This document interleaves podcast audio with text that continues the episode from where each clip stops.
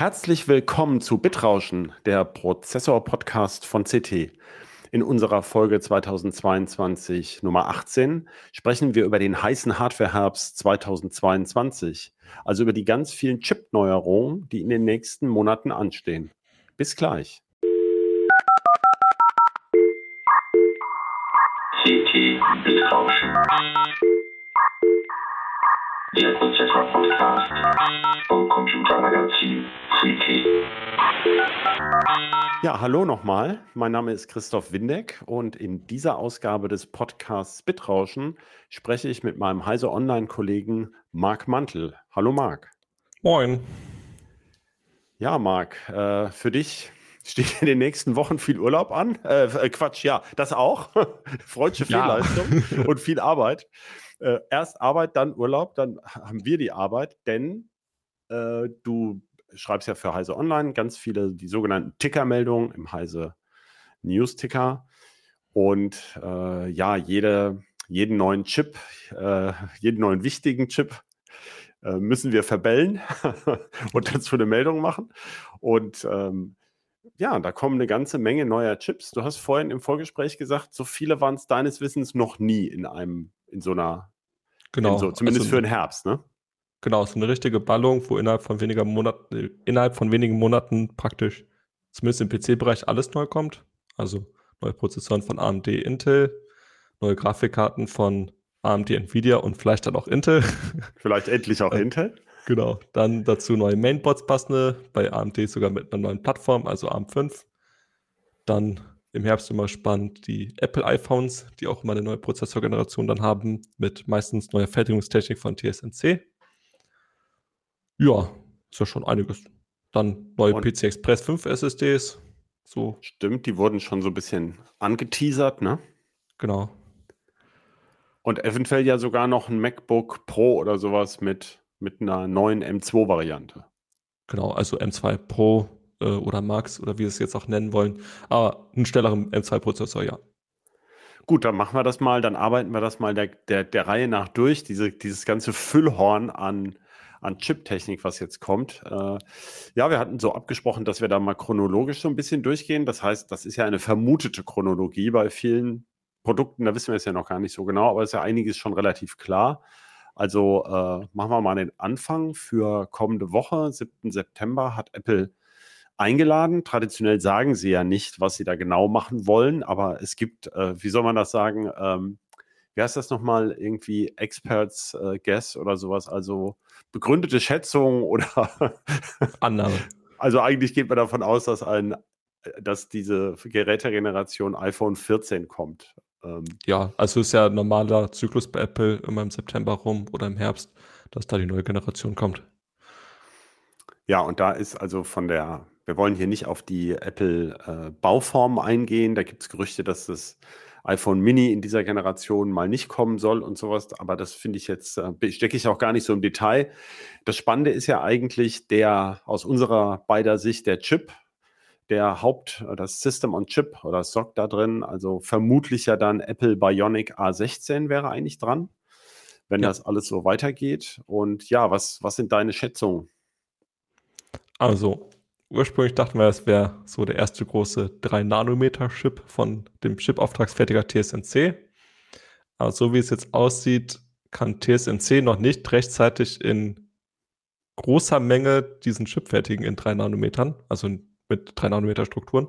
Oder das, was man als 3 Nanometer bezeichnet. Was TSMC N3 nennt. Ja, ne? Genau. Ähm, also TSMC hat gesagt, die fangen jetzt langsam mit der Serienproduktion an. Aber hätte Apple den verwenden wollen, hätte es natürlich schon vor Monaten anfangen müssen, um die Chips zu bunkern und dann die iPhones in Millionen Stückzahlen zu produzieren, damit sie halt zur Vorstellung dann genügend Dinger davon auf Halde haben. Äh, das, das reicht dann anscheinend nicht.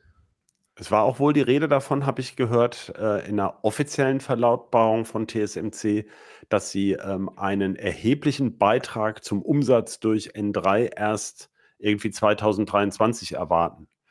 Genau, also es würde dazu passen, wenn jetzt die Produktion so langsam anläuft und dann nächstes Jahr so richtig, dass dann der Gewinn dadurch dann auch in den Quartalzahlen auftaucht. Genau, und bisher war das eben anders. Also bisher war das so, ähm, oder man konnte das dann immer so sehen, dass dann äh, Apple auch was überweist dafür, dass sie schon die Chips bauen.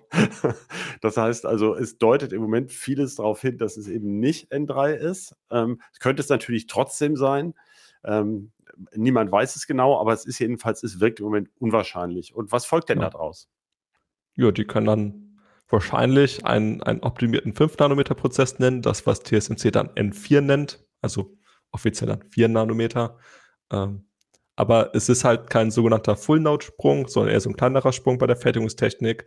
Das heißt, allein aus der Chip-Fertigung wird da kein so wahnsinnig großer Vorteil bei Leistung oder Effizienz kommen. Ähm, da müsste dann Apple eher an den äh, Rechenkern irgendwas schrauben. Und ich persönlich habe jetzt nicht die größten Erwartungen, weil da in den letzten so ein, zwei Generationen auch schon nicht so viel passiert ist. Ähm, wobei Apple natürlich gegenüber anderen Herstellern, zum Beispiel äh, Qualcomm, meilenweit voraus, ist bei den, bei den Rechenkernen allein, also bei, vor allem bei den CPU-Kernen, die deutlich effizienter und leistungsstärker sind, ähm, dass da auch nicht so der große Bedarf steht. Also die Dinger haben ja viel Leistung, und ob man da jetzt allein bei dem, bei dem System on Chip noch so ein großes Argument rausholen kann, das ist jetzt so viel toller, kauft das Ding, wage ich persönlich zu bezweifeln, dass das in der Masse funktioniert. Ja, was sind denn dann so üblicherweise die Verkaufsargumente, dass man ein neues iPhone kauft? Also ähm, ähm, meinst du, es geht dann eher sozusagen, also das, der, der Chip ist ja längst nicht das Wichtigste bei einem Smartphone. Das sieht man ja auch immer wieder bei Samsung, die ihr jeweiliges Galaxy Flagship, also das aktuelle S22 zum Beispiel, zum Teil mit einem Qualcomm-Chip bestücken, zum Teil mit einem eigenen Exynos. Und in, bei beiden ist klar, dass sie zumindest bei der CPU-Leistung deutlich hinter Apple hinterherhinken und trotzdem ja. verkaufen sie ja Riesenstückzahlen. Also der Chip ist es ja gar nicht so sehr der ist ja sozusagen nur aus unserer Halbleiter-Expertensicht äh, immer so eine Delikatesse, weil Apple so ein Hera Alleinstellungsmerkmal bei den Armkernen hat. Ne? Ja. Äh, ich glaube, ein großes Verkaufsargument wäre, aber ich glaube nicht, dass das äh, tatsächlich so kommt, ein, ein kleinerer Notch, also diese Aussparung am Display da oben, die ja bei Apple Ach durchaus so, diese sehr Diskussion groß ist. Bei Apple, ja. ja. aber okay. ähm, tatsächlich bin ich da gar nicht so tief im Thema. Ich glaube, es gibt einfach genug Leute, die kaufen jedes Jahr ein neues iPhone oder bekommen eins mit einem Vertragswechsel, dass das. Halt ja, stimmt, da muss einfach eine höhere Nummer ist, dass da ein neues iPhone kommt. Klar. Und es kommt, es kommen ja, glaube ich, ziemlich viele Änderungen diesmal auch bei dem neuen iOS, wenn ich das richtig verstanden habe, dass da einige Neuerungen kommen. Ähm, ja, aber das bekommen ja auch die alten iPhones, von daher. Das stimmt. ja. Aber gut, sie könnten natürlich an der Kernarchitektur was optimiert haben. Äh, also riesige Caches, mehr werden sie nicht reinkriegen und riesig höhere Taktfrequenzen vermutlich auch nicht. Aber ähm, es ist nicht auszuschließen, dass es da ähm, Änderungen genau. gibt. Es gibt äh, immer noch wieder die Gerüchte über eine Mixed Reality Brille von Apple. Vielleicht gibt es da irgendwelche spezifischen Anpassungen, auch wenn ich das nicht so recht äh, glauben mag bei einem Smartphone. Äh, aber vielleicht lässt sich was einfallen. Vielleicht kommt ja endlich das Apple Auto, weißt du? Das, äh, über das jetzt schon seit so vielen Jahren. das Apple Car. genau wie die Brille. Ich weiß nicht. Also, ja, da sehe ich auch irgendwie, äh, da haben ja alle dieselben Probleme mit Lieferzeiten und so weiter im Moment. Da weiß ich nicht, ob da die Umsätze so sprudeln, wie man sich das vorgestellt hat. Ja. Ja. Okay, also bei Apple ist es so, ähm, iPhone 14, ich fasse mal kurz zusammen, vermutlich Bionic äh, A16, aber möglicherweise gar nicht so ein großer äh, Sprung in der Chip-Performance, äh, wie das schon mal der Fall gewesen ist. Das ist also auf der Apple-Seite und dann bei AMD ist es ganz anders. Ne? Das ist also nach meiner spekulativen Liste, wäre das dann das nächste, was drankommt. Also wir zeichnen dieses Gespräch jetzt am Montag, dem, was haben wir heute für einen Tag? Dem 29. 29. auf. Und vermutlich, wenn das dann erscheint, am Mittwoch, ähm, dem äh, 31. ist es ja eigentlich, glaube nee, 30. 30. Entschuldiger. also am, in der Nacht von dem heutigen Montag auf den Dienstag. Also wenn man unsere, tolle, unsere tolles Gespräch hören kann, dann wird ja. die, die Ankündigung schon äh, hinüber, äh, nee, nicht hinüber. Vorbei sein vom Fertig sein. 7000, ne? Ja. Genau. Und, äh, aber man wird eben noch keine Benchmarks vermutlich haben, keine selbstgemachten, weil wir davon ausgehen, dass AMD das erst Ende September dann das so richtig losgeht. Kein Zufall, ne, vermutlich, weil eben auch Intel da starten will. Da kommen wir gleich drauf. Äh, aber darum geht es ja gerade. Aber AMD ist die spannendere Neuerung, wenn man so will, weil die ganze Plattform neu kommt. Ne? Genau. DDR5, Also PCI Express 5. Ja, sie hatten jetzt seit 2017, also stolze fünf Jahre lang, die AM4-Plattform. Muss man sich auch erstmal, also muss man sich erstmal klar machen, fünf Jahre lang eine Plattform und selbst die allerersten 300er Mainboards, also mit X370, B350 Chipsatz, haben jetzt auch die BIOS-Updates bekommen, um die neuesten CPUs da reinzuhauen. Ja, nicht Also- alle, aber, aber viele. Also technisch genau, ist das viele. möglich, genau. Ja.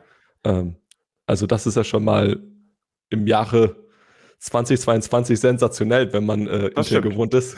Das haben sie sehr gut gemacht. Also dieses Ja. so weit nach vorne zu planen und das so flexibel zu, sozusagen die Plattform so zu partitionieren, dass man da noch sinnvoll weitermachen kann, das war schon ziemlich gut gemacht, ja. Ja, und jetzt kommt halt ARM5, wie gesagt hast, mit PC Express 5.0, DDR5-Speicher äh, und halt den komplett neuen Prozessoren. Jetzt die ersten, ich sag mal, Endkundenprodukte mit 5 Nanometer Strukturen von TSMC. Also bisher Von AMD, also N Genau. TSMC N5, also dasselbe, was bisher Apple verwendet. Von Also ich, ja genau, die ersten her. Endkundenprodukte für PCs in 5 Nanometer Fertigung von TSMC, auch Genau. herstellerübergreifend. Stimmt, also ja nicht nur für AMD, sondern auch, ähm, genau, Intel. Also äh, Nvidia hat bisher nur diesen Hopper-GPU-Beschleuniger, der ist natürlich für Server mit 5 Nanometer. was heißt hat? So richtig geliefert hat man ja jetzt das Gefühl, ist ja auch noch nicht. Also Stimmt. Der er ist ist schon offiziell announced. angekündigt. Genau. Aber zurück zur AMD. Also Fassung ist jetzt inkompatibel zu den alten. Es kommen komplett neue Prozessoren. Die hat ja auch, glaube ich, keine, keine Kontaktstifte mehr, sondern jetzt wie bei Intel solche Federchen. Ne? Genau, P äh, LGA statt PGA. Ja. Und äh, deswegen braucht man natürlich auch neue Mainboards und, äh, und man kann nicht wie bei Intel notfalls sein DDR4-RAM weiterverwenden, sondern es muss wohl DDR5 sein, nach allem, was wir bisher gesehen haben. Ne? Ja, das hat AMD auch schon bestätigt. Also, Also alles es wird klar. keine, keine ARM5 Mainboards mit DDR4-Steckplätzen geben. Also muss man immer zwingend neuen aktuellen RAM haben. Und das bedeutet ja eigentlich auch, wenn die so starten, dass das wahrscheinlich erstmal eher für High-End interessant ist, das heißt im oberen Preisbereich oder für Gaming-PCs. Ja. Also da Sodass kommen halt zum also- Start die, die, die X670 E-Mainboards und das E verrät schon alles, das heißt nämlich Extreme. Ähm, da hat man also mehr PC Express 5.0 garantiert. Nicht alle Mainboards müssten die gleiche Kompatibilität, Kompatibilität zu PC Express 5.0 haben, äh, weil es natürlich auch teuer ist äh, mit, den, mit der Signalverarbeitung. Äh, und die X670 ohne E und wahrscheinlich später kommen dann die B650 Mainboards, also so der, das typische Mainstream. Das heißt also ganz, ganz grob von oben betrachtet führt AMD die Plattform top-down ein, also erstmal die teuren Sachen, um mit der Performance da von AM5, DDR5 und so weiter zu glänzen. Und erst so, sagen wir mal, 2023 äh, ist zu erwarten, dass dann sozusagen auch billigere Prozessoren, so der Vernunft-PC dann auf dieser neuen Plattform erscheinen wird. Solange muss man bei AMD noch die, die jetzigen, äh, ja auch nicht schlechten äh, Vorgänger quasi kaufen, wenn man jetzt unbedingt einen neuen PC haben möchte mit AMD. -Technik. Ganz so lang muss man wahrscheinlich nicht warten. Meinst du nicht? Also B650 Mainboards, ich würde mal sagen, spätestens zum Weihnachtsgeschäft sollten eigentlich da sein. Ähm, also wäre, also es wäre untypisch, wenn sich AMD so lange Zeit lässt. Bei Intel wäre es typisch, dass man bis zur CS warten muss. Äh, AMD macht das eigentlich immer ein bisschen Der CS schneller. meinst du die, die Messe im Januar dann? Genau. Ja, ja. Okay. Und ähm, normalerweise stellt AMD auch immer zum Start vier Prozessoren vor. Ein 6-Kerner, ein 8-Kerner, ein 12-Kerner und ein 16-Kerner. Ähm, also das wäre jetzt in dem Fall, sollen es auch angeblich sein, der 7600X, 7700X, 7900X und das 7950X. Ich hoffe, ich habe Ja. mich nicht versprochen. Ähm, ja, das wäre so das, was ich erwarten würde. Und neu ist ja nicht nur die Fertigungstechnik, sondern vor allem auch die Mikroarchitektur Zen 4. Also Genau. auch da gibt es ja eine, eine Verbesserung. Ja, also im Wesentlichen, ich glaube, verdoppelter Level 2 Cache. Äh, auf jeden Fall vergrößert, ich meine verdoppelt. Ähm, AVX 512 Unterstützung ist jetzt für Gamer nicht so mega spannend, aber in vielen Anwendungen kann das dann durchaus Performance-Vorteile bringen. Und da ist ja die große Ironie, das habe ich auch in eine Meldung reingeschrieben, das hat der Intel jahrelang gepusht, kam ja nie so richtig am Markt an. Und Am, von am das- Desktop-Markt, ja. Hm. Genau. Und, und jetzt, wo äh, Intels Desktop-Prozessoren, also Alder Lake Core i12000, das nicht mehr können, weil äh, Intel das abgestellt hat wegen der Effizienzkerne, den E-Cores, ähm, kommt AMD um die Ecke und supportet das.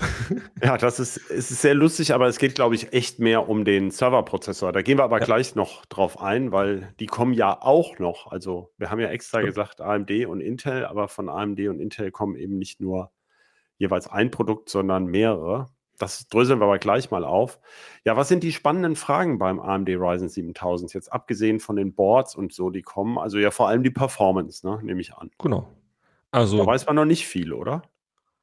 Nö, AMD hat sich extra, also die haben ein bisschen was gesagt, aber man weiß natürlich nicht, ob das jetzt ein Best Case ist oder ob sie gezielt wieder niedrige Werte nennen. Ähm, also ich glaube, sagten Single-Core-Leistung um die 15% besser. Ähm, also als Ergebnis aus Verbesserung der Leistung pro Takt und des höheren Taktes an sich. Stimmt, man hat gemunkelt, der, Takt ging so extrem hoch, ne? Irgendwas von genau. 5,85 Gigahertz oder sowas in der absoluten Super-Turbo. Ja, der, der 16-Kerner soll angeblich, wir werden, also wahrscheinlich ist es kein angeblich mehr, wenn man das hier hört. Ja. soll äh, ein, ein im, im Marketing, also AMD gibt ja einen, einen maximalen Boost an, soll der 5,7 Gigahertz können. Aber das, was AMD da angibt, ist ja nie der wirklich maximale Boost. Ähm, das war schon bei der 5000er Serie so. Das heißt, es könnten dann in Ausnahmefällen nochmal 100, 150 Megahertz mehr sein. Ja gut, das sind ja nur noch ein paar einstellige ja. Prozente mehr. Das genau. ist ja nicht das Ding. Aber also die Taktfrequenzen gehen hoch. Das bedeutet ja üblicherweise, dass die Leistungsaufnahme auch ziemlich hoch geht. Also unter Last. Ja, äh, das war ja noch eine große Kontroverse bei AMD, weil die sich selbst nicht einig waren, wie viel die Dinger überhaupt aufnehmen dürfen. Also offiziell hatte AMD im Zusammenhang mit AM5 diese 170 Watt genannt also dass die Plattform auf 170 Watt ausgelegt ist. Dabei war aber unklar, ob sie die typische TDP-Angabe meinen, die sie auch bei den Ryzen 5000 angeben, oder die sogenannte PPT, weil die TDP, die AMD angibt, entspricht nicht der realen Leistungsaufnahme, die die Prozessoren aufnehmen dürfen. Und jetzt ist es anscheinend so, dass diese 170 Watt die bisherige TDP-Angabe sind die reale Leistungsaufnahme dann 240 Watt sein dürfen. Ja, na gut, das ist ja, ähm, hört sich erstmal wüst an, ist aber bei, bei Intel längst äh, gelebte Realität. Mhm. Und das ist halt der Preis, den man für diese enorme Performance im Moment zahlen muss. Allerdings ja nur unter Volllast, die typischerweise ja nicht so lange ansteht und dann drosseln sich die Dinger ja auch irgendwann. Es geht ja eigentlich eher um eine Hyperdynamisierung der Plattform, sodass man kurzzeitig wahnsinnig viel Rechenleistung hat. Und die bastelfreudigen Menschen unter uns haben eigentlich auch bei AMD gute Optionen, zum Beispiel den sogenannten Curve Optimizer, um äh, die Dinge effizienter zu betreiben, halt mit einer niedrigeren Spannungskurve. Ja gut, das stimmt. Bei den vielen Mainboards kann man das ja, Entschuldigung, ein bisschen runterregeln. Äh, und ähm, das bringt äh, gerade wenn man, also es hängt ja auch eben davon ab, was man mit dem Ding hauptsächlich tut. Und da hat ja Christian Hirsch auch einiges zugeschrieben. Also gerade wenn man ähm, Wenn es vor allem um die Single-Threading-Performance geht, äh, kurzfristig, die wird davon gar nicht groß geschmälert. Äh, aber das hängt so ein bisschen von der Anwendung ab. Also da kann man noch dran, dran rumdrehen und braucht dann vielleicht auch nicht das teuerste Mörderboard, um da die. Genau. Äh, aber dicken Kühler wird man, also das kann man nicht wegdiskutieren. Also für vollen Takt äh, über, über eine längere Zeit braucht man sicherlich kräftige Kühlung. Ja, wird vor allem spannend, ähm, wie heiß die Stiplets werden. Also ein Großteil der Leistungsaufnahme wird halt wahrscheinlich auf sehr kleine Fläche konzentriert sein und die Abwärme muss man natürlich dann schnell wegbekommen. Ja, ja gut, das ist ja ein allgemeines Problem, was alle ja. haben und die Tendenz geht ja dahin, dass die äh, Leistungsaufnahme pro Chip sozusagen steigt, also unter Last, nicht, nicht unbedingt ja. im Dauerbetrieb.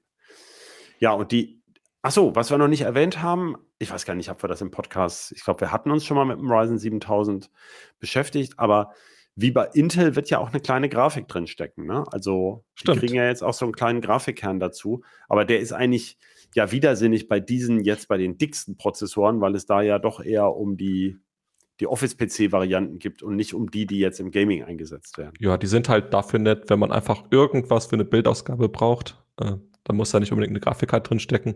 Ist natürlich vor allem dann nützlich, wenn man eine Grafikkarte hat, aber die kaputt geht. Dann hat man halt während des Austauschprozesses mal ein, zwei Wochen lang nichts. Und dann kann man halt immerhin einen Monitor da dran stecken und irgendwie diesen PC nutzen. Ja. Ja, und es gibt ja natürlich Sonderaufgaben. Also, äh, obwohl für so kleine Heimserver wird man auch so einen Prozessor nicht, äh, äh also zumindest diese Version nicht nutzen. Aber potenziell wird es natürlich für den Heimserver-Schrauber, wenn dann mal ein Billig-Chipsatz kommt in einem halben, dreiviertel Jahr oder sowas und die auch die DDR5-RAM-Preise vernünftig sind, wird es dann natürlich interessanter, wenn man so ganz ohne Grafikkarte auskommt, auch auf der AMD-Seite. Ja, und in Zukunft für Notebooks. Ähm, AMD ja, hat ja diese Dragon Range CPUs angekündigt, ja. die ja anscheinend von den Desktop-Prozessoren abstammen. Ähm, das ist ja die Antwort auf Intels HX-Prozessor mit 55 Watt und mehr Leistungsaufnahme. Ja. Ähm, und im Notebook braucht man natürlich diese Grafikeinheit um im Leerlauf die, die, den Grafikchip, den eigenständigen, ausschalten zu können und Strom Ach zu sparen. Achso, du meinst dieses dynamische Ein- und Ausschalten. Genau. Ja, was früher mal bei Nvidia, glaube ich, Optimos hieß oder sowas. Ne? Ja, ich, glaub, ich weiß nicht, ob das doch ist. Die hatten zwischendurch mal was Neues oder ob das jetzt ein 2.0 ist. Ja. Äh, ja, es hat auf jeden Fall irgendeinen Marketingnamen. Ja, gut, aber wer sich so ein dickes Notebook kauft, der äh, weiß ja üblicherweise, was er tut und will damit auch nicht ultramobil unterwegs sein. Ja. Ja, gut, aber die spannende Frage, und das passt jetzt auch chronologisch ganz gut, ich hatte es vorhin angedeutet, ähm, AMD äh, nutzt sozusagen jede Sekunde, um die Plattform noch zu optimieren, weil der große Gegner ja noch gar nicht auf dem Markt ist, sondern das wird ja dann der Core i13000 sein. Ja. Äh, Raptor Lake, eng verwandt mit Alder Lake, das wissen wir alles schon, aber er kommt im vermutlich Ende September, weil Intel da so eine hauseigene Veranstaltung plant. Die da gab es ja früher mal das. Bitte? Die Innovation. Innovation schon mit großem ON am Ende. Und mhm. früher gab es ja mal dieses Intel Developer Forum. Das habe ich immer gerne, also das war halt so für die technische Presse und sowas sehr spannend, weil Intel sehr viele Detailinformationen rausgelassen hat, die man sonst ähm, eher nur Entwicklern gab. Also wie stark darf sich Mainboards durchbiegen beim Montage des Kühlers und also die esoterischsten äh, Spezialanforderungen. Ähm, fand ich immer sehr spannend. Das ist ja dann mal eingestellt worden und ähm, jetzt gibt es ein, ja, im Grunde erstmal nur so ein Abklatsch davon, was eher so eine Hausmesse mit Marketingcharakter ist. Und da ist doch ähm, ganz stark zu vermuten, dass äh, der Staff der Veranstaltung Intel braucht ja nun dringend mal Erfolgsmeldung. Äh, Pat mhm. Gelsinger mhm. leitet ja jetzt die Firma im zweiten Jahr und ähm, jetzt, äh, also ich sehe es quasi, man kann das Bild eigentlich schon rendern mit Pat Gelsinger mit so einem Prozessor in der Hand. Das ist ja irgendwie auch eine Tradition. Ne? Ähm, also Core i 13000 und ja, was passiert Ach, da? Also, wer wird vorne liegen, Marc? Gib mal einen Tipp ab. Oh, lass mich meine Kristallkugel wieder rausholen. ähm, Glaskugel, besser gesagt. Ja, schwer zu sagen. Ähm, also Raptor Lake, also diese Core i13000, werden ja vor allem äh, die Anzahl der E-Kerne verdoppeln, also auf bis zu 16. Und was man so hört und was auch nur Sinn ergibt, dass die natürlich dann in dem kompletten Produktstack, also in dem Portfolio dieser 13.000er Prozessoren nach unten rutschen. Das heißt schon ein Core i5 12, äh, 13.400. Oh, jetzt war ich kurz ins äh, Verlegen geraten, äh, soll schon E-Kerne bekommen. Äh, das ist dann angeblich ein 10-Kerner und kein 6-Kerner mehr. Und das natürlich dann vor allem in also der Mittelklasse starke schon. und vier schwache Kerne sozusagen. Genau. Ist natürlich in der Mittelklasse schon ein, ein schönes Schmankerl, sag ich mal. Äh, da braucht man sich eigentlich um Multicore-Sachen keine Gedanken mehr machen. Ansonsten sind die Kerne halt ein bisschen aufgebohrt, also auch größerer Level 2 Cache, was man so hört. Ja, also am Ende wird es wahrscheinlich der Takt machen bei beiden, also AMD und Intel, wer da jetzt gerade vorne liegt. Ansonsten, es werden beide verdammt schnell, kann man glaube ich schon mal sagen. Also ja. das wird dann Meckern auf hohem Niveau sein, wer dann die letzten FPS in Spielen rausholt. Ähm, aber was natürlich noch sehr spannend wird, AMD hat ja schon bestätigt, dass wieder Versionen mit 3D V-Cache kommen sollen, also mit also besonders mit, großen ja. Level 3 Cache. Und äh, wir haben ja schon bei dem Ryzen 7 5800X 3D gesehen, dass Spiele auf Level 3 Cache absolut abfahren. Und, äh, Nicht alle, aber doch viele, ne? erstaunlich viele, ja. Genau. Und das könnte er nochmal einen Boost bringen. Ja, Dann also du findest es, also es ist jedenfalls wirklich, also es ist echt ein spannendes Rennen. Also ich, ich finde das auch. Ähm, ich finde das, ich teile deine Einschätzung, ich finde es schwer zu sagen. Ähm, was ich noch anmerken wollte, ist, äh, es gab doch wohl Gerüchte, dass Intel auch an der Preisschraube drehen will. Also ich meine, sie hatten ja ein Verlustquartal, also ein echtes Verlustquartal. Mhm. Nvidia hat ja zwar weniger verkauft als gedacht, aber hat eben einen Gewinn, wo sich andere alle Finger danach lenken würden. Ich glaube von 680 Millionen US-Dollar oder so, aber genau. eben nicht mehr wie früher über eine Milliarde. Und aber Intel hat echten Verlust eingefahren. Das liegt auch an Abschreibungen. Also es ist nicht so, dass das operative Geschäft defizitär gewesen wäre. Aber wie auch immer, Intel braucht, ähm, muss mal Geld verdienen. Die haben ja auch irrsinnige Pläne, was sie an Abermilliarden in die Fabs stecken wollen. Das ist natürlich schwierig, wenn man leere Taschen hat. Äh, ja. dafür die Credibility. Das heißt, äh, auch wenn du jetzt sagst, okay, ich habe jetzt also im Vergleich zum Core i 12.400 hat der 13.400 jetzt 10 Kerne äh, 10 äh, statt 6 Kerne, was ja bei Multithreading dann was bringt, auch die, die, die vermeintlich schwachen Kerne. Das ist alles schön und gut, aber glaubst du, das kommt zum gleichen Preis? Und äh, ja, und dann noch PISA Express 5 Grafikkarte oder SSD oder DDR5 RAM. Also es wird ja nicht unbedingt billiger. Nee, also beim Wechsel von Rocket Lake auf Older Lake, also Core i 11.000 auf 12.000, waren die Preise innerhalb der gleichen Modellklasse schon ein bisschen äh, angehoben worden. Also ja. nein, 12.400, um bei dem Beispiel zu bleiben, bei etwas teurer als ein 11.400. Ja gut, aber äh, der war ja auch wirklich sehr viel schneller. Genau. Und mich würde es jetzt nicht wundern, wenn sie da jetzt auch mehr Silizium reinstecken, ähm, dass das innerhalb der gleichen Klasse wieder ein bisschen teurer wird. Okay, das heißt, ähm, und wenn also, sie leisten, ja. AMD wird ja wahrscheinlich zumindest im High-End-Bereich auch hat man auch schon gehört, die Preise ein bisschen anheben. Ähm, wenn sie da wirklich einen, ich sage jetzt mal, krassen 16-Kerner bringen mit äh, Zen 4-Kern, wird das natürlich auch, wenn der wirklich richtig gut ist, wird sich AMD auch denken, ja, dann nehmen wir halt das Geld dafür, dass die Leute bereit sind auszugeben. Meinst du denn, die kommen damit durch? Ich meine, es ist ja Inflation in vielen Ländern. Die Leute machen sich Sorgen um die Energiepreise. Also irgendjemand muss das ja auch kaufen. Also man kann ja nicht einfach in, im bestehenden Markt äh, die Preise hochjubeln. Ja. Da wird man halt weniger verkaufen möglicherweise, äh, wenn nicht gerade, also wenn man nicht absolute Alleinstellungsmerkmale hat. Ähm, und ich meine zum Beispiel, um noch, noch mal drauf zurückzukommen, ich meine, AMD wird ja weiterhin, so wie es aussieht, nur maximalen 16 Kerne auf dieser Plattform liefern. Also bei den Kernen hat sich ja jetzt sozusagen auch seit vier Jahren nichts getan. Genau. Also, also von der Menge her. Genau, also 16 Kerne. Also AMD hat ja generell noch nichts irgendwie Little Big mäßig oder Hybrid Computing oder wie man das auch nennen möchte, also mit unterschiedlichen Rechenkernen. Und du hast gerade zwei Punkte angesprochen. Zum einen äh, am Anfang weniger verkauft. Gut, ist jetzt bei der neuen Generation meistens nicht so das Problem, weil die, die Produktion eh erst anläuft und äh, die Prozessoren, die produziert sind, in der Regel dann verkauft werden, äh, vor allem in den letzten Generationen bei AMD, das war ja dann durchaus ein, ein großes Interesse da an diesen Prozessoren. Und, Na gut, ähm, lange war wenig lieferbar, das stimmt, ja. Genau.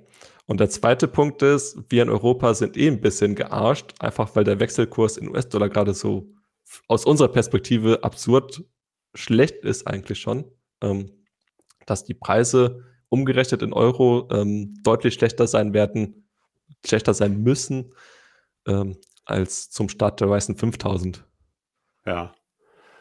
Okay, dann würde ich sagen, bei den Prozessoren, bei AMD neue Plattform, bei Intel kann es sein, dass äh, der i13000 oder soll so sein, auf vielen, gab ich glaube schon die ersten BIOS-Update-Ankündigungen, wenn ich es äh, richtig verstanden habe, ähm, dass er zumindest auf manchen Boards schon Upgrade, äh, also man auch einen neuen Prozessor stecken könnte, beziehungsweise man braucht nicht unbedingt neue Boards.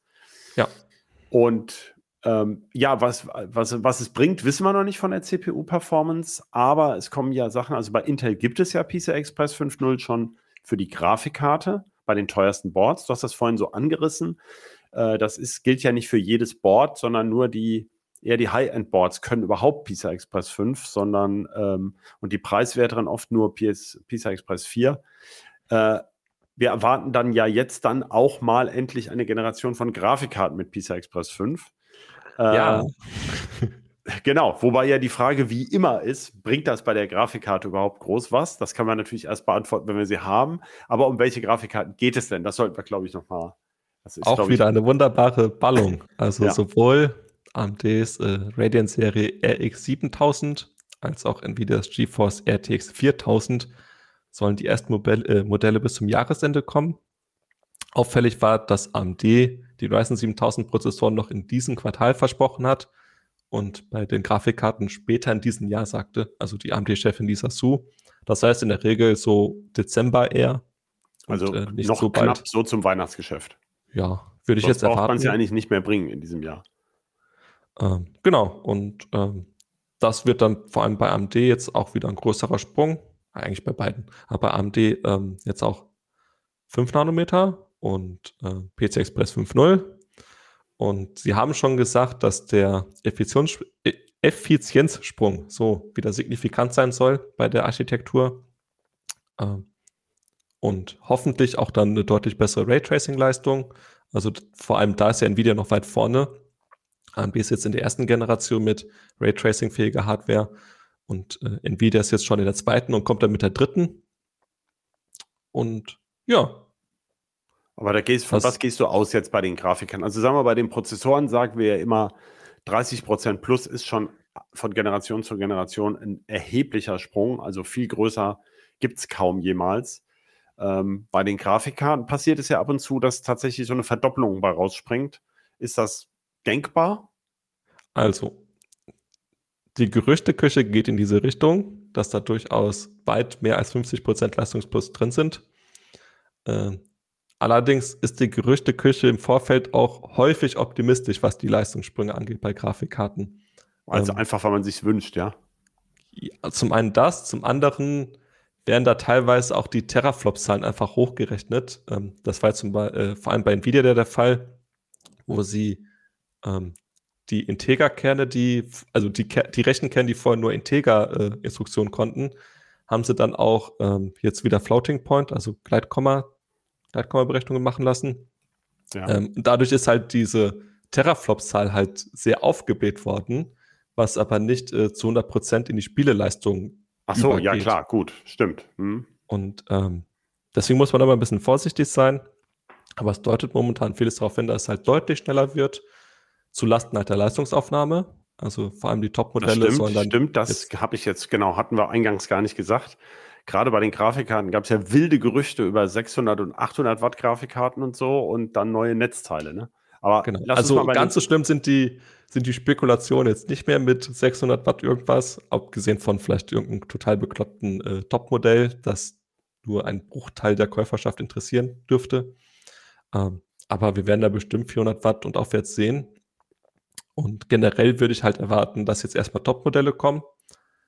Das zeigt sich auch ein bisschen am aktuellen Markt. Vor allem die aktuellen, also noch aktuellen Graf Grafikkarten-Top-Modelle sind halt deutlich günstiger, ähm, während die Mittelklasse und so die gehobene Mittelklasse noch ähm, nicht so günstig sind. Und das zeigt halt, also Nvidia und AMD wird bewusst sein, wenn die neuen High-End-Modelle kommen, werden sie die alten High-End-Modelle nicht mehr zu diesen. Na klar, logisch. Logisch, ja. Also das ist ja immer so, wenn sozusagen gerade beim High-End ist es ja der Nachfolger auch das, was die Leute dann wollen, während in der Mittelklasse ist es ja vielen gar nicht so wichtig, welche Generation das ist. Ja, gehen wir nochmal kurz auf die Netzteile ein, weil es natürlich gerade jetzt dazu passt. Also die Prozessoren brauchen ein bisschen mehr, bei Intel wissen wir es nicht, noch viel mehr. Also man kann natürlich immer übertakten, dann ist es 12 Millionen Watt. Aber hier geht es ja um die erlaubten Spitzen im maximalen Turbo und Ballast auf vielen Kernen. Aber da geht es ja nicht so wahnsinnig hoch, also sagen wir mal im Bereich von 250, 300 Watt. Ähm, aber bei den Grafikkarten ist es mehr und deswegen gibt es eben auch eine neue ATX 3.0 Spezifikation für Netzteile und auch so einen, so einen kurzzeitigen Boost-Modus für, ich glaube, nur für Sekundenbruchteile ne, dürfen die Grafikkarten ja. dann sehr hohe Leistung so ziehen. Ah ja. Und es ähm, gibt eine Kommunikation zwischen Netzteil und Grafikkarte, sodass also das Netzteil der Grafikkarte auch sagen kann, so viel vertrag ich. Das, äh, und dann kann die Grafikkarte sich entscheiden, wie, äh, was, sie, was sie nehmen will. Oder habe ich das richtig dargestellt? So in etwa. Ähm, also die, die größte Neuerung, die Käufern und Käuferinnen auffallen dürfte, ist halt dieser neue Stromstecker für Grafikkarten. Das ist jetzt dieser 16-Pin-Stecker.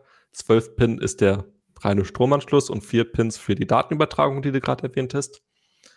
Und dieser Stecker kann, ich glaube, 450 Watt jetzt übertragen und ist an sich in etwa so breit wie der bisherige 8-Pin-Stecker, und man braucht halt nur noch einen. Ähm, das ist schon mal eine große Änderung, macht den PC wahrscheinlich auch aufgeräumter, zumindest bei denen mit der Oberklasse-Grafikkarte. Und ja, ähm, das wird das Spannende an ATX 3.0. Da kommen wahrscheinlich dann, kommt eine, eine, äh, eine Netzteilwelle dann von allen Herstellern so. Zumindest von ja, ja, großen. wobei die aber natürlich auch erheblich dann zu den Kosten beiträgt, weil das Ganze ist ja wirklich nur für diese super fetten Modelle eigentlich interessant. Ja. Dann heißt das, sind die, diese Netzteile liegen dann ja auch eher oberhalb von 800.000, 900.000 Watt und da geht es ja so bei 250 Euro oder sowas pro Netzteil erstmal los, während man ja so ein 300 Watt Netzteil für 28 Euro bekommt. Also das ist ja dann auch beim PC schon ein erheblicher, also einfach mal so von den Basiskosten. Ne? Vorhin hatten wir ja. neue Boards. DDR5 RAM ist ja zwar deutlich billiger geworden als anfangs, aber immer noch teurer als DDR4. Ähm, äh, dann noch so ein, so ein Mörder-Netzteil, die es halt auch nur mit diesen Mörder-Wattzahlen am Anfang zumindest erstmal gibt. Also da, da kann, kann man ja überrascht sein über den Gesamtpreis der Geräte, oder? Ja, also die gute Nachricht, äh, es gibt Adapter für zum Beispiel 2x8-Pin auf einmal so ein 12-Pin, ohne dann die vier Datenpins. Ähm, damit kann ja, aber das, das ist ja gerade der Punkt. Also da müsste ich, glaube ich, mal technisch, ich habe ja nun schon öfter Netzteile gemessen und der springende Punkt ist ja, was das so toll löst, das finde ich technisch sehr interessant.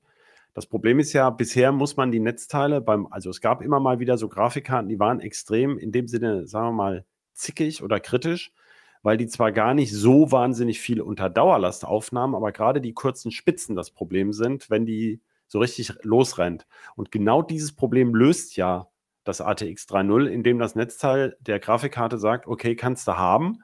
Und dann kann die Grafikkarte, wenn es nicht vorhanden ist, das Signal, ja sagen, ja gut, dann, dann versuche ich diese Spitzen zu vermeiden. So intelligent sind ja diese Schedule, also diese, ja, Schedule das ist ja der falsche Ausdruck, aber ähm, dann kriegst du halt auch nicht diese maximale Spitzenleistung aus deiner Grafikkarte. Also insofern bin ich bei den Adaptern für die älteren Netzteile mal, ähm, sagen wir mal, zurückhaltend, würde ich jetzt mal sagen. Ob das, ja. da kannst du das dann zwar einstecken, aber den Vorteil, den das eigentlich bringt, den kriegst du dann ja nicht. Also ich sehe das auch wirklich nicht als Optimum, aber es wäre halt so ein Übergangsding, wenn man nicht gleich alles auf einmal haben möchte, dass man dann einmal so einen Adapter für ein paar Euro als Übergang nimmt. Ja, stimmt. Auf der anderen Seite ist das Netzteil ja das Teil, was du im PC eigentlich mit am leichtesten wechseln kannst, weil du nichts neu installieren musst und so weiter. Ne? Du, also du musst halt nicht die, die Rückseite Strippen von meinem PC sehen. okay, also es hängt. Alles klar. Ja. Gut, ich bin jetzt wieder gedanklich bei dem 300 Watt Gerät mit wenigen Strippen gewesen. Ja, äh, okay, also das, aber das sollte man dazu wissen. Das heißt, diese, diese äh, hohe Performance-Anforderung, äh, diese hohe ähm, Performance geht eben auch mit zumindest Leistungsaufnahmespitzen einher, die im Vergleich zu früher wirklich irgendwie mörderisch wirken. Ähm, dabei, also je genauer man misst, das haben wir ja bei unserer Art, bei unserer Grafikkarten-Messmimik, da sehen wir das ja auch wenn man halt mit super hohen äh, äh, Auflösungen, zeitlicher Auflösung misst, dann sind da schon Spitzen, aber dafür sind ja auch äh, Pufferkondensatoren da, um das wegzunehmen. Also das wird man dann sehen, was das alles bringt. Ähm, auf jeden Fall kann es halt sein, dass man für die neuen Grafikkarten auch so eine neue, ein neues Netzteil braucht. Was hatten wir jetzt noch? Du hattest, ähm, äh, ja, bei den Grafikkarten, da wollte ich dich nochmal fragen. Also außer jetzt einfach mehr 3D-Performance und, äh, sagen wir, diese Rechenleistung, die ist ja zwar immer schön, und bei den Supercomputern wird die ja auch äh, super genutzt, diese, also diese allgemeine Rechenleistung, die die Grafikchips auch bereitstellen. Beim PC geht das ja immer noch sehr schleppend voran. Also bei Blender zum Beispiel kann das nutzen für dieses 3D-Rendering. Aber so für, ich mach mal, Office macht ja nicht viel mit, äh, mit, mit, allgemeiner Rechenleistung. Ich weiß gar nicht, bei Spielen gibt es natürlich, ja, hast du erwähnt, Raytracing äh, wird zusätzlich genutzt oder auch diese KI-artigen äh, ähm, Bildverbesserungsfilter, die das nutzen. Ja, aber, aber die sind ja gerade, die sparen ja im Prinzip Leistung. ja, gut, aber sie sind ja darauf angewiesen, dass die Karte diese, ähm, dass die Rechenkerne diese Datenformate auch verarbeiten können, die die benutzen. Ja, ne? also bei, vor allem bei Nvidia, die brauchen die Tensor-Kerne, ähm, weil Nvidia das nur ausschließlich auf den Tensor-Kern laufen lässt. Bei AMD läuft das glücklicherweise über die normalen Shader. Ähm, ja, also es kostet nicht so viel Leistung, spart eher. Also, ja, ich wollte gar nicht so ins Detail gehen. Also darum ging es mir gar nicht. Mir ging es darum, was erwartest du denn noch bei diesem? Kommt da auch wieder ein neues, tolles Feature bei den Grafikkarten oder geht es jetzt vor allem erstmal um Performance oder also Video-Encoder zum Beispiel oder Decoder für, was, wie heißt es immer, AV1 oder sowas würde man genau, vielleicht Genau, AV1 wird jetzt halt ein größeres Thema noch, das können die bisher nur dekodieren. Ähm, Intels können das auch encodieren, also zum Beispiel, wenn ich irgendwie einen Stream aufnehme, dass ich das dann in AV1 encodiere, damit das ein besonders effizienter, äh, datensparender Stream ist. Äh, das ist dann für Streamer interessant oder Leute, die Let's Plays zum Beispiel aufnehmen für YouTube. Ansonsten wird es halt vorwiegend mehr Leistung bei hoffentlich deutlich besserer Effizienz, auch wenn die Leistungsaufnahme hochgeht. Ja gut, aber die Leute haben ja auch größere Displays, ne? Also da, genau. da wollen wir jetzt aber nicht weiter drauf eingehen, aber da braucht man natürlich, wenn man die Spiele in der Auflösung sehen möchte, dann auch entsprechend die Rechenleistung. Mir ging es nur darum, ob da noch irgendwie ein Killer-Feature ist, was ich, was ich nicht auf dem Schirm habe als äh, eher Nicht-Spieler. Wenn, dann habe ich das auch nicht auf dem Schirm. Ja, das beruhigt mich ja mal. Bei Grafikkarten habe ich immer Angst, dass ich irgendwas verpasst habe. Ähm, genau, das hatten wir, also die kommen dazu und dann eben auch mit PISA Express 5.0, wo wir noch nicht wissen, was das bringt. Wo das aber zumindest bei Benchmarks was bringt, sind eben die SSDs mit PISA Express 5.0, die es noch gar nicht gibt, die aber kommen sollen. Und da gibt es ja auch einiges zu erklären. Genau. Also, erstmal ist wichtig, ob der M2-Anschluss, also diese PC Express SSDs, kommen für diesen, als, als Kärtchen für so einen M2-Anschluss, muss man erstmal wissen, kann mein M, äh, M2-Anschluss überhaupt PC Express 5.0? Das ist momentan fast noch nie der Fall. Ähm, bei Intel ist das große Problem, was heißt das große Problem? Das ist ein quasi ein Luxusproblem, dass, der, dass die M2-Anschlüsse da eigentlich nur PC Express 4.0 können, weil der Prozessor, der die Lanes bereitstellt, nur 16 PC Express 5.0 Lanes bereitstellt und das dann an den obersten Grafikkartensteckplatz, beziehungsweise den obersten zwei. Manche Mainboard-Hersteller haben es da so gelöst, dass äh, wenn man eine PC Express 5.0 SSD an einen bestimmten Steckplatz einsteckt, dass dann der Grafikkarte die Lanes abgezwackt werden, was dann auch ein bisschen blöd ist, vor allem weil es momentan erst PC Express 4.0 Grafikkarten gibt und die dann nur noch eine halbierte äh, Übertragungsrate haben über den Steckplatz. Bei AMD kommt das jetzt äh, mit der AM5-Plattform. Und bei AMD ist das Charmante, sie haben einfach mehr PC Express 5.0 äh, Lanes, also acht Stück mehr. Und ein Steckplatz soll bei allen äh, X670E, X670 und B650 Mainboards garantiert über PC Express 5.0 laufen. Da muss man quasi nur den richtigen finden, was normalerweise kein Problem ist, weil die Mainboard-Hersteller das beschriften. Ähm, also du meinst den richtigen Steckplatz finden? Genau, also ja, die haben ja, mittlerweile ja. zwei, drei, vier Steckplätze mit M2. Muss man halt den richtigen auswählen. Und dann die erste PC Express 5 SSD-Generation soll halt so 10 Gigabyte die Sekunde übertragen können. Also das Ganze soll nicht ausreizen, aber durchaus ein äh, Stück schneller als die bisherigen SSDs. Das war also früher das, was mal das, der Hauptspeicher lieferte. Ne? Also, genau. Das ist schon zügig, ja.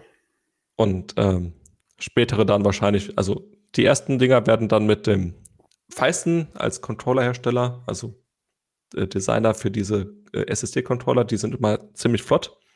Da kommt zuerst der E26 von denen bei Feisten ist das üblicherweise so, dass die erste Generation ähm, das Interface längst noch nicht ausreizt.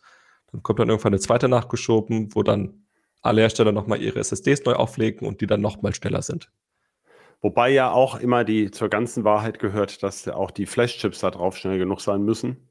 Also das, sonst äh, funktioniert das zwar alles wunderbar mit dem PCI Express 5.0, aber nur beim Lesen und ja. dann auch nicht mit, mit der maximalen Geschwindigkeit. Wobei das natürlich auch ist so, dass diese, diese äh, SLC-Caches, also äh, ein Teil des Flash einfach umzuwidmen und anders zu nutzen, das funktioniert in der Praxis ja wohl schon ziemlich gut, weil ja eigentlich, wer schreibt schon mehr als 80 Gigabyte mit dieser Mördergeschwindigkeit äh, auf seine SSD? Das ist ja nahezu unmöglich. Wo sollen die Daten mit der Geschwindigkeit herkommen? Ähm, also insofern nur am Ende ist es ja leider bei den SSDs so, weil selbst wenn sie in Benchmarks so turbo super schnell sind, dann bringt das eben nur, nur noch Sekundenbruchteile. Äh, und so toll ist die Wirkung in der Praxis genau. dann am Ende dann doch nicht, oder? Also es ist halt, ich sag mal, für so einen Enthusiasten, der sich einen komplett neuen PC jetzt kauft mit einem tollen neuen Prozessor, einer tollen neuen Grafikkarte und dann allen Pipapo, den man so haben kann, ist das natürlich schon cool, wenn man dann auch eine PC Express 5.0 SSD hat. Einfach so aus dem Haben-Will-Faktor, sag ich mal. Aber für die breite Masse wird es schon eher uninteressant sein, einfach weil es nicht so viel bringt, aber dann trotzdem teurer wird. Ja.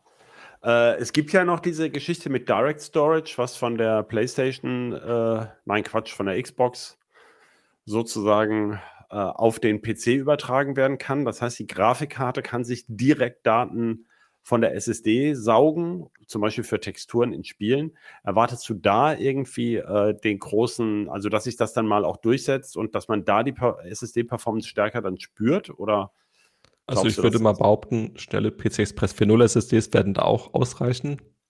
Das Ding ist, das ist momentan so ein bisschen in den Kinderschuhen, äh, zumindest bei PCs.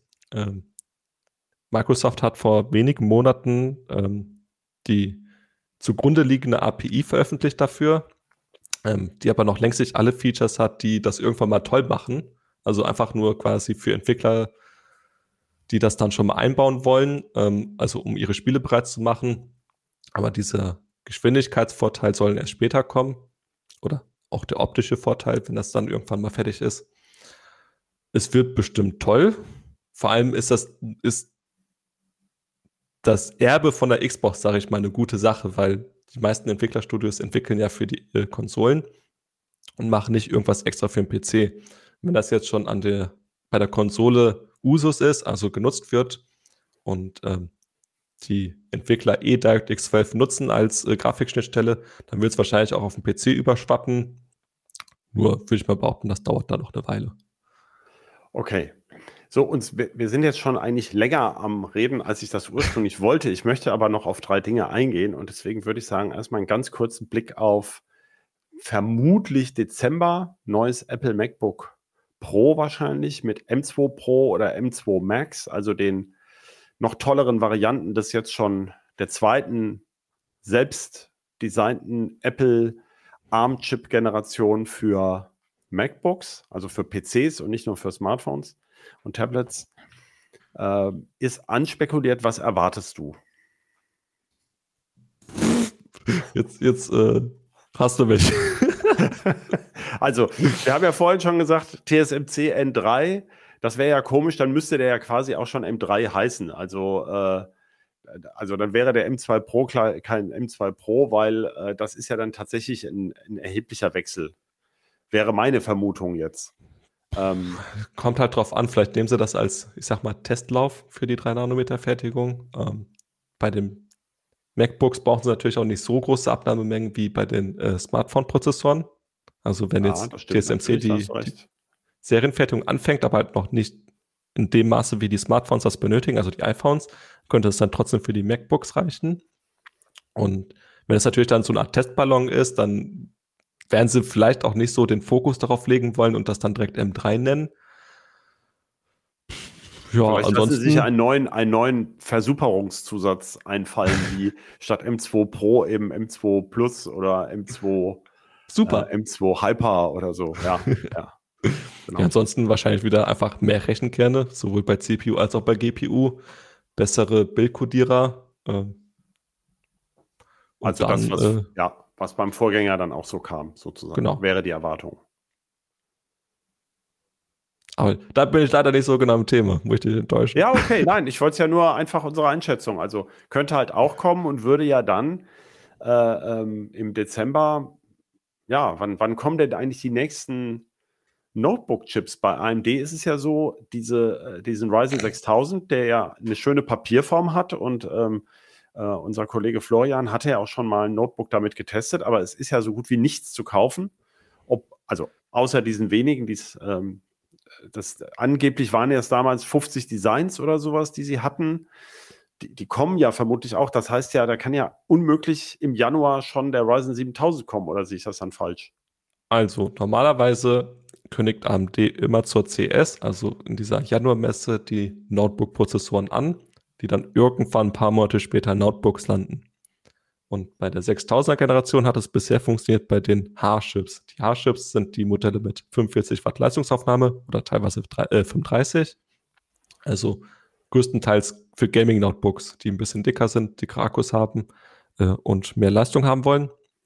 Aber die U-Modelle für die breite Masse, also 15 bis 28 Watt, sind, wie du schon sagtest, praktisch nicht verfügbar. Und das ist durchaus verwunderlich im August, weil normalerweise kommen die dann spätestens so im Sommer anfangen. So, also spätestens, allerspätestens Juni sollten die eigentlich da sein. Und jetzt ist AMD wirklich spät dran. Ähm, kann natürlich sein, dass sie jetzt dann in, zur CS wieder was ankündigen, aber da würde ich nicht erwarten, dass das zeitnah in Notebooks auftaucht. Also kann man ja, weil, Das Problem ist ja eigentlich, dass man sich die Ryzen 6000U deshalb wünscht, weil man dann in der 15 oder auch meinetwegen 28 Watt Performance-Klasse mehr Kerne als bei Intel bekam, zumindest mehr P-Kerne. Und irgendwie ist das ja ein bisschen widersinnig, denn gerade die Hardchips, da kann Intel ja so ein bisschen gegenstinken.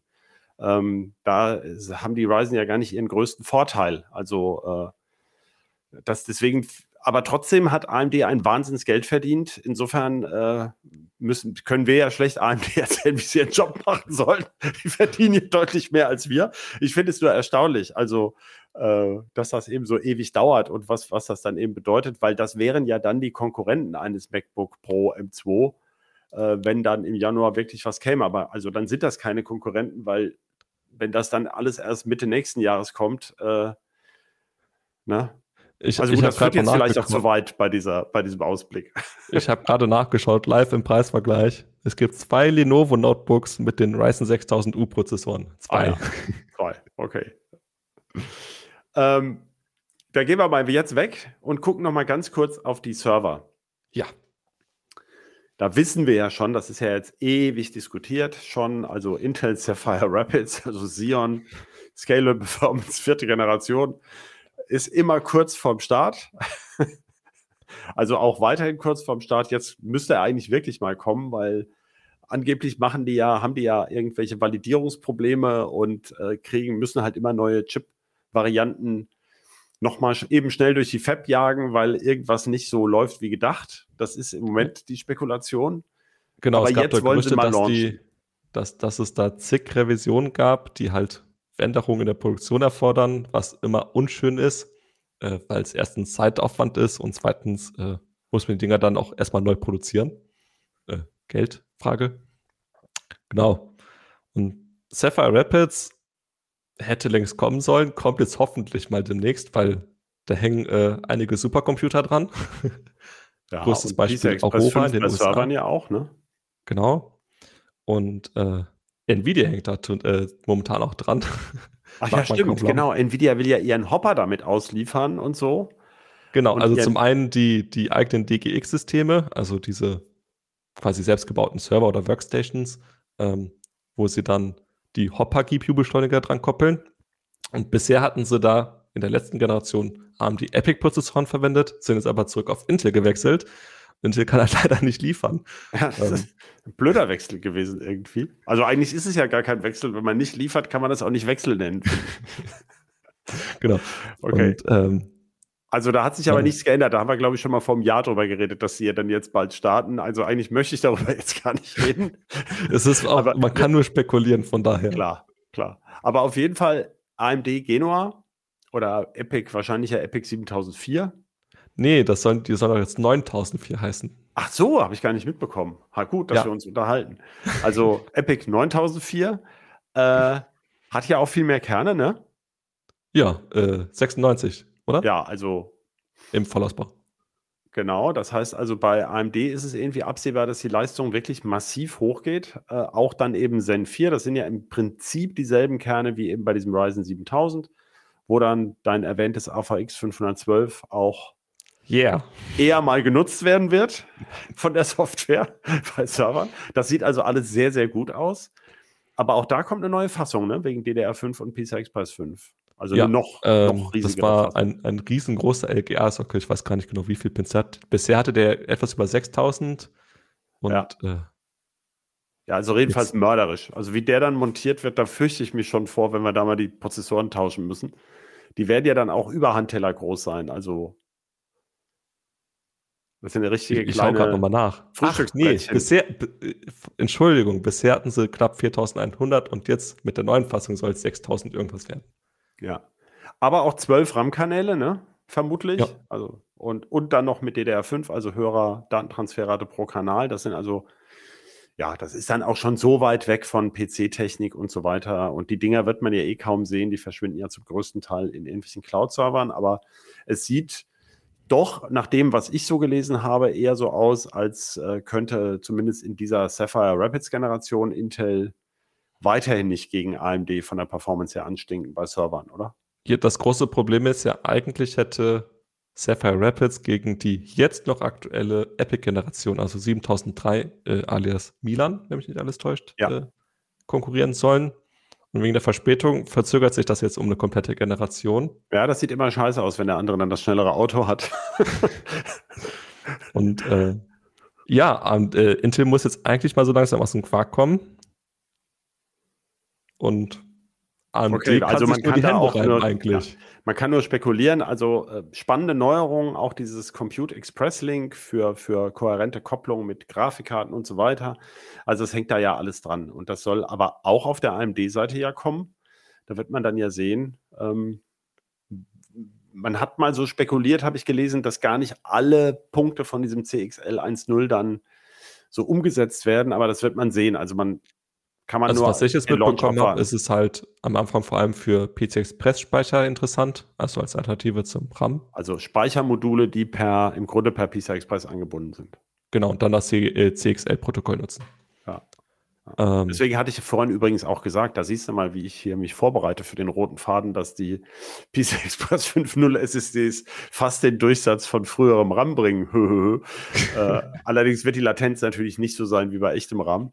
Aber da gibt es ja. also tolle Pläne, habe ich ja auch mal einen langen Artikel gemacht zu CXL. Ähm, aber wie gesagt, bisher ähm, kann man halt nichts äh, messen oder angucken, also nicht öffentlich. Die Spezialpartner von AMD und Intel können das bestimmt schon. Vielleicht noch einen allerletzten Punkt. Wir hatten das mit den, mit den äh, Performance- und Effizienzkernen, also P- und E-Cores für Prozessoren. Da plant AMD in dieser Generation ja wohl noch nur, ähm, also immer noch weiter nur, nur die eine Kernsorte, also dann die starken genau. logischerweise. Niemand will ja Prozessor mit schwachen Kernen kaufen. Aber es soll ja dann nächstes Jahr so eine Variante geben von dem Serverprozessor mit noch mehr Kernen, die aber so ein bisschen abgespeckt sind. Ähm, genau, das heißt so. äh, Bergamo. Ich hoffe, ich habe es richtig ausgesprochen. Bergamo, Ber Verdammt!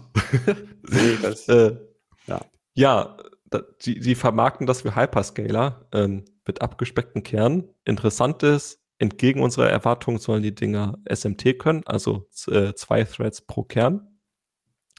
Äh, werden dann einfach irgendwo anders abspecken, vielleicht beim Cache zum Beispiel oder bei AVX 512. Ich habe keine Ahnung. Ähm, und das wird natürlich dann auch irgendwann spannend in der nächsten Generation, also Zen 5, auch dann für zum Beispiel Desktop-Prozessoren, dass sie da Hybrid-Computing äh, einführen könnten. Weil Zen 5, so munkelt man, wird ja noch ein deutlich breiteres Design. Also der Kern wird deutlich breiter aufgebaut, verbraucht dann natürlich mehr Chipfläche im Design. Und dann wäre es natürlich schön, wenn man dann auch so eine Art E-Core hätte oder einen Effizienzkern, der dann nicht ganz so breit ist, nicht so viel Chipfläche braucht, der dann halt die allgemeinen Aufgaben übernehmen könnte. Ja, das sieht man ja bei Intel, aber jetzt sind wir ja schon aus diesem Jahr weit raus damit. Also genau. äh, das ist ja das, was dann, da, da, reden wir dann in einem Jahr drüber. Ähm, ja, also heißer Hardware-Herbst mit, mit unglaublich vielen Neuerungen. Ähm, äh, bei uns herrscht große Aufregung im Ressort, wie wir das alles getestet kriegen. auch im Blick auf den optimalen PC und so. Da sind wir mal gespannt, was dann alles wirklich lieferbar ist und aus was man dann einen PC auch wirklich zusammenschrauben kann. Der Chipmangel scheint ja, also manche rufen ja schon das Ende des Chipmangels aus und die Preise von, von RAM und Flash, die gehen eher runter. Aber dann fehlt ja doch immer mal wieder irgendein Spezialchip, den man jetzt gerne gehabt hätte fürs Board. Also man kann im Moment irgendwie gar nichts vorhersagen. Nur wissen wir, dass diese Produkte auf jeden Fall, also einige dieser Produkte ganz sicher kommen, bei anderen ist es Spekulation. Ich hoffe, der Überblick ähm, hat Ihnen gefallen oder Ihnen so ein bisschen Orientierung gebracht äh, in diesem ganzen Tovabo, äh, je nachdem, zu welchem Lager man gehört. Äh, PC mit AMD oder Intel oder Apple äh, Notebook oder eine neue Grafikkarte, was es auch immer sein soll. Äh, da sind also viele Sachen, die zusammengehören und andere, die unabhängig davon funktionieren. Ja, Marc, oder hast du noch irgendwas, was wir jetzt vergessen haben in dieser unendlichen Liste? Nö. Gut, dann vielen herzlichen Dank an dich, Marc. Gerne. Und vielen Dank an unseren Producer Shahin. Äh, vor allem aber vielen Dank an unsere Zuhörerinnen und Zuhörer und wir freuen uns auf Ihr Feedback per Mail an bit-rauschen.ct.de. Und bevor wir uns ganz verabschieden, noch der Hinweis, äh, wenn Sie Lust haben, noch weiter ja, Gespräche, Gesprächen zu lauschen und Podcasts zu lauschen. Wir haben noch viel mehr unter heise.de slash Podcasts. Und äh, da gibt es dann eben von unseren Kolleginnen und Kollegen Interessantes aus Technik, Wissenschaft, äh, Autos und Apple Fotografie und so weiter. Fotografie, genau. Vielen Dank fürs Zuhören und tschüss. Ciao.